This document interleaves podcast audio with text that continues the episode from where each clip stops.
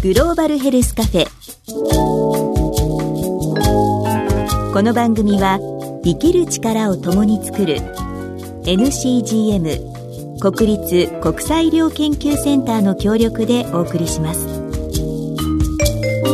ここはグローバルヘルスカフェ。国際医療協力のエキスパート明石秀親さんがマスターを務めています。いつものように常連客のソフィアバンク代表藤沢久美さんがコーヒーを飲みにやってきたようですよ。先日は揃ってイベント出演も果たした2人ですが今日は一体どんな会話が始まるのでしょうか。どうぞお付き合いください。あ藤沢さんいらっしゃいませ。今日は何しますか？はい今日はねスリランカ帰りなんで。あはい紅茶。ですね。わかりますやっぱり。はいはいはい、はい。あそこのねアールグレーむちゃくちゃいい香りでしたから。ねいややっぱり違いますよね。はい。じゃあ今日は紅茶で。お願いい。たします、はい、はいそういえばあれですね。この前の昨年の12月のイベント以来ですけどね、日経エコプロ、はい。楽しかったですよね。そうですね。あの時はねいろいろ面白かったですね、なんか普段あんまり見ない？のがねいろいろやってらっしゃって。実際になんかあの収録が終わった後も、うん。その聞いてくださってた方があのマスターをブースに連れてってくださってこの会社とどうぞお話ししてくださいとかもう早速つないでくださったりね。そうですね。本当にありがたいですね。ね。あとね、あの時に、私、あの、中学校とか高校とかね、あそこもやってるとはちょっと思わなかったんですけどもね。うん。名古屋国際中学校高等学校？そうでしたね。ね。あんな風にこう中学生が自分たちの未来を 考えてて、しかも自分個人の未来じゃなくて、世界とかの未来考えてて、いや、すごいな、最近の若い人は。ああ、そうですね。しかもあれ、18番目のね、はいゴールを決めて、それがまた、あれでしょ、若者の意見を、はい声を聞くでしたっけ、あれ、なかなかちょっと普通出てこないですね、あれ。ねうんなんか私たちって何でもこう与えられたものをありがたく頂戴して、はいそれを守ろうと思うのに、なんかそれだけじゃないのよって新しいことを作ってる学生ってかっこよかったですよ、ね。ああ、そうですね。ちょうどね、我々も前、確か、17だけじゃなくて、他のも作ってもいいんじゃないかっていうお話を多分してたと思いますけども、まさにやってらっしゃって、ね。それも内容も面白かったですね。はい。あでもう私たち SDGs の取り組みをイベントでいろいろ見て、うわすっごい盛り上がってるなと思ってたんですけどなんかマスターはモヤモヤしてるっていう噂を小耳に挟んだんですけ あどいや、あれはあれですごくいいと思ったんですけどね。まあ、あそこに来てるのは逆に、まあ、かなり意識の高い方たち、それはあの企業もそうだし、地方自治体もそうですし、さっきの学校とかもそうなんですけども、確かゼトロさんのデータかなんかで、中小企業のうちの85%ぐらいだと思いましたけども、えーは SDGs を知らないとかですね、そういうお話を聞いたことがあってですね、ちょっと待てよと。まあ、経団連さんとか大企業は、あるいは中央の方のね、政府とかも SDGs だっておっしゃってるかもしれないけど、まだ表面だけがちょっとざわついてるだけで、その下は、まだどっぷり SDGs じゃないものが占めてるっていうか、こう、なのかなっていうふうに見えちゃったんですよね。じゃあどうどうしたらいいですか？もっとみんなに SDGs やろうってもっと進めるべき？ああ、それがね、なんか、今実際に SDGs をやってらっしゃるところも、おそらくあの、今までのやってた何かに SDGs の17のうちのハンコをですね、ペタペタ押して、あ、これは3番と4番やってるなとか、5番で始めたんだけど、いや、考えてみたらこれな何番と何番がハンコ押せるな、みたいな、そういう感じにも見えちゃうんですけどね。そっか。だからなんか新しいことを始めてるっていうよりも今までやってたことに反抗してるだけだからこう旗から見てもワクワク見えないっていう感じ？そうですね、なんかあそうですね。ワクワク感っていうのもそうかもしれませんね、まあ、例えばですね、あの先日あのちょっとお見せていただいたところがあって、それはまあ社会福祉法人の物支援さんってとこなんですけども、まあ、石川県で主に活動をやってらっしゃるところで、えーそこはあの例えば高齢者のデイケアのところとか、あるいはその、えー、障害者のケアするとか、あるいは子供とかが、うん、まあ、あるいはその地域の普通の人たちが集まるようなところを作ってるんですが、うん、えー、どうやら話を聞くとですね、これ、ごちゃ混ぜにしてるというふうに、はい、計画的に、うん、えー、してるんじゃないかなと、えいうようなのが見えました。まあ、どういうことかっていうとですね、例えば、えっ、と、そこには、あの、温泉が掘ってあって、それでそこに、あの、地域の人たちの名札があってですね、はい、その人たちはタダで使えるらしいんですが、えー、そういう名札が自分が来たよっていうと、まあ、裏返して、えー、名前が、あ、今この人使ってるな、とか。うん、で、そこの入っていくと、あの、食堂があって、そこには障害者の人が普通に働いてらっしゃって、えー、あるいはその、高齢の方のデイケアのセンターとかがそこにも入ってきてですね、うん、そこで作業したり、なんかやってると。あるいは子供たちが来て、子供たちもそこにいるとかですね、あるいは子供たちはその、えー、併設してるスポーツジムとかですね、うん、まあ別にそこはスポーツ子供だけじゃなくて、障害者の方たちのリハビリにもなるし、うん、障害者だけじゃなくて、ね、高齢の方とかのリハビリにもなるし、うん、普通の人たちがスポーツジムに行くように通うと。まあそういう中で何が起こってるかというと、必然的にみんな今までなんか縦割りだと、あ、ここは高齢者の人しかいませんねと。はい、高齢者の人がいて、それのケアの人。あ、ここは障害者の人がいて、そのケアの人。うん、みたいな感じだったのが、その中ではまあそういう人たちが普通に混ざっちゃってるので、お互いに例えば高齢者の人が障害者のケアをしてたり、そういう中で高齢者の方は自分の役割が見つかってくるとかですね。だからなんか相乗効果があるみたいなんですよね。うん。なんかそのお話聞いてると、うん、例えばその高齢者の施設、障害者の施設、うん、子供の保育施設とかっていうのって、この SDGs の目標にしてみると、1、2、3みたいに分かれてて、うちは1やります、2やりますって言ってたのが、なんかよくわかんないけど、1やってんのか2やってんのか3やってんのかわかんないぐらいごちゃごちゃになってるそうですね。そうですね。だから逆に言えば、うん自分たちは1やってるぞっていうふうじゃなくて、あの、最初から、これ面白そうだから、あれもこれも一緒にやっちゃわないみたいな、そういうイメージなのかもしれないですね。うん、まあさっきもちらっと言ったけど、日本人ってこう枠を与えられると、その枠通りにやらなきゃいけないって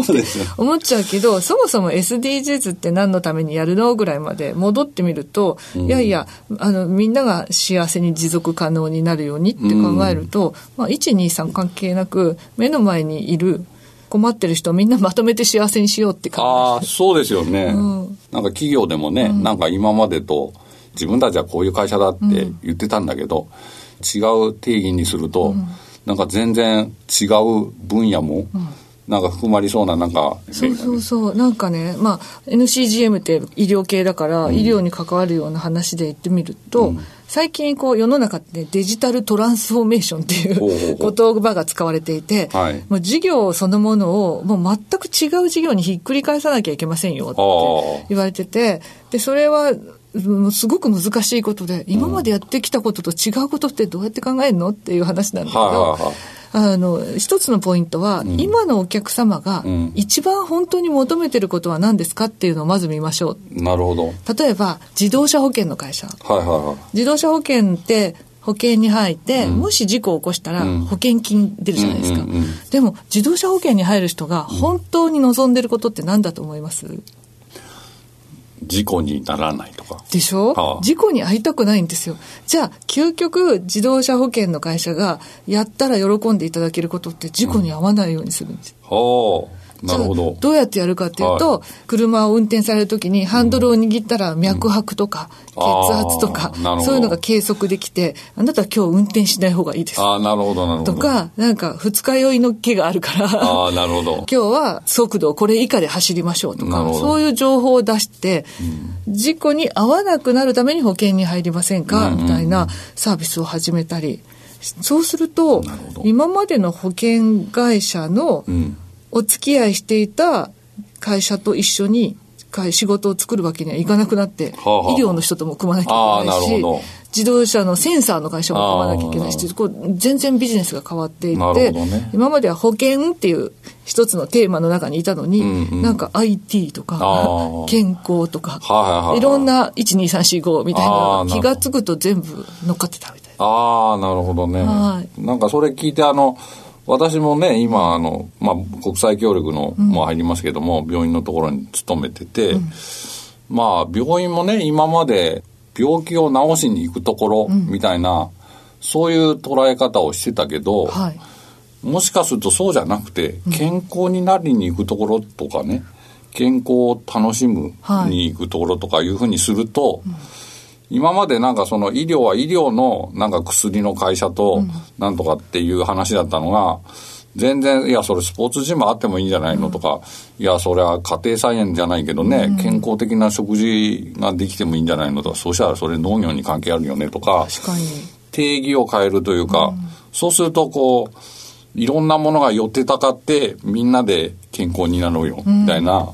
話になるのかもしれないですね。確かに。そう考えるとなんか、病院というのにも、さっきの物資園、はいはいはい、あれももしかしたら病院化してくるかもしれない。ああ、そうですよね。なんか、病院だと思って行ったら、温泉もあって、障害者の人も高齢者の人も子供もいて、で、なんか、行くと楽しくて、あそうですよ、ね、元気になれてとか。いや、私も物資園行った時に、うん、あ、これ、うちの病院に温泉掘ったらいいやと思ったんですけどね。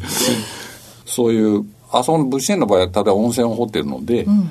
あの、そこに集まってくるような仕掛けができてる。うん、だからそういう仕掛けを、なんかいろんな分野でお互いに仕掛けを入れ合うと、うん、最初からこう、ごちゃ混ぜが起こっちゃって、うん、そうするとその中で、あの、高齢者と障害者、それぞれの、あの、支援者がいるっていうんじゃなくて、お互いが、お互いを支援する、あるいはお互いに良くなる。うんみたいなそういう化学反応といいますか。確かに。それが起こってくるのかもしれないですね。面白い。今までだと支援する人、される人って分かれてたのに、なんか支援する人だし、される人みたいそうそうそう。だから、ごちゃ混ぜっていうのも、いろんな人がいるだけじゃなくて、自分自身もごちゃ混ぜになってる。ああ、そうですね。自分もサービス、受ける人だったり、サービスする人になるっていう。はいはいはい。そうですね。そういう仕掛けがきっと楽しいんでしょうね。そうですよね。多分1、2、ああいう17のゴールは必要なんでしょうと。うん、で、それを意識するから。うん、ただ、意識しすぎて、私は何番やるという話にしないで、うん、なんか面白いそうなことをやっていく過程で、いや、これ何番と何番を結果としてね、うん、なんかそのカバーすることになるねとか、うん、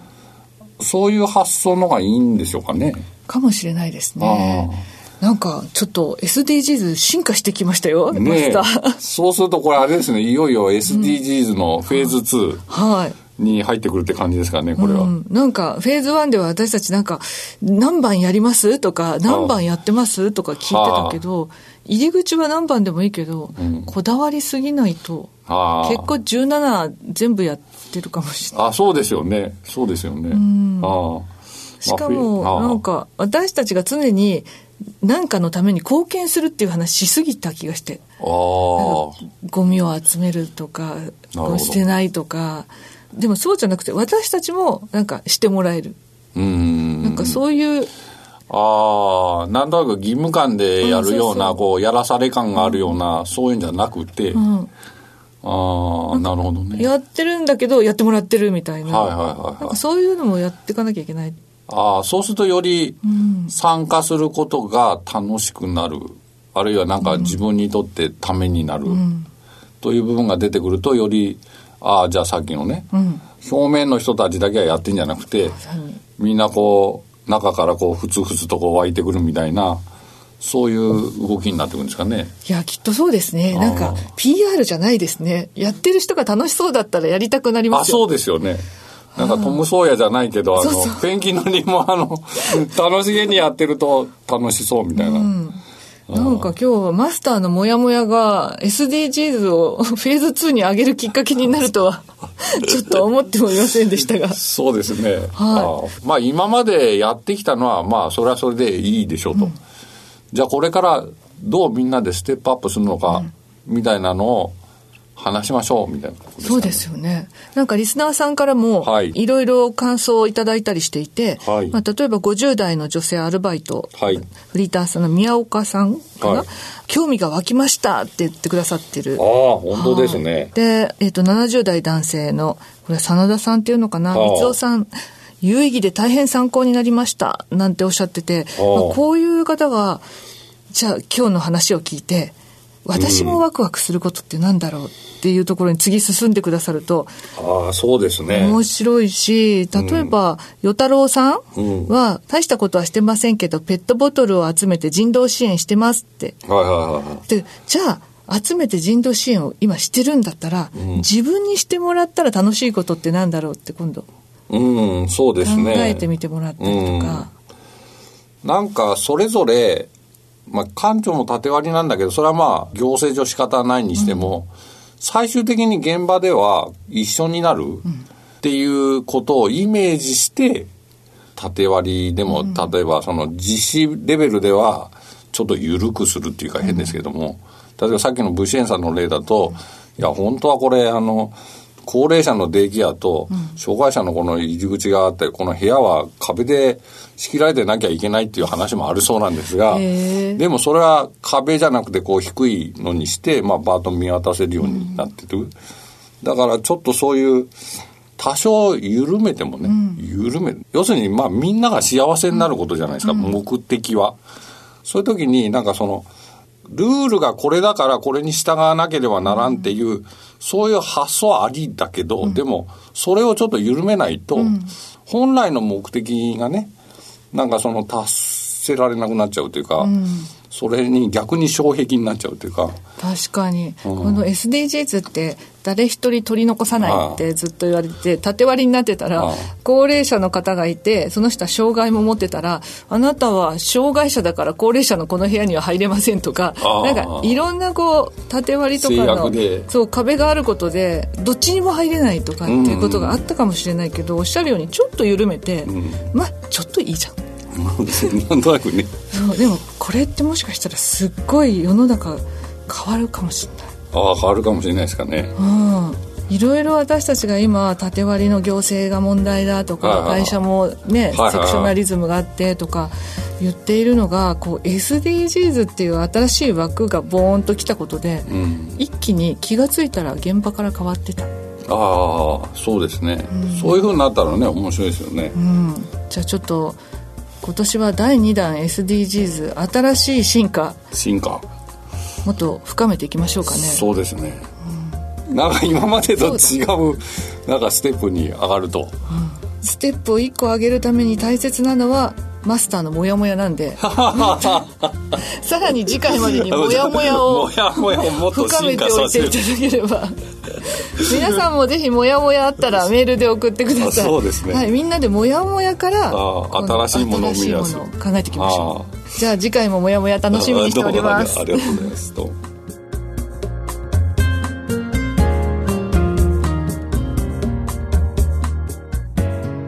グローバルヘルスカフェ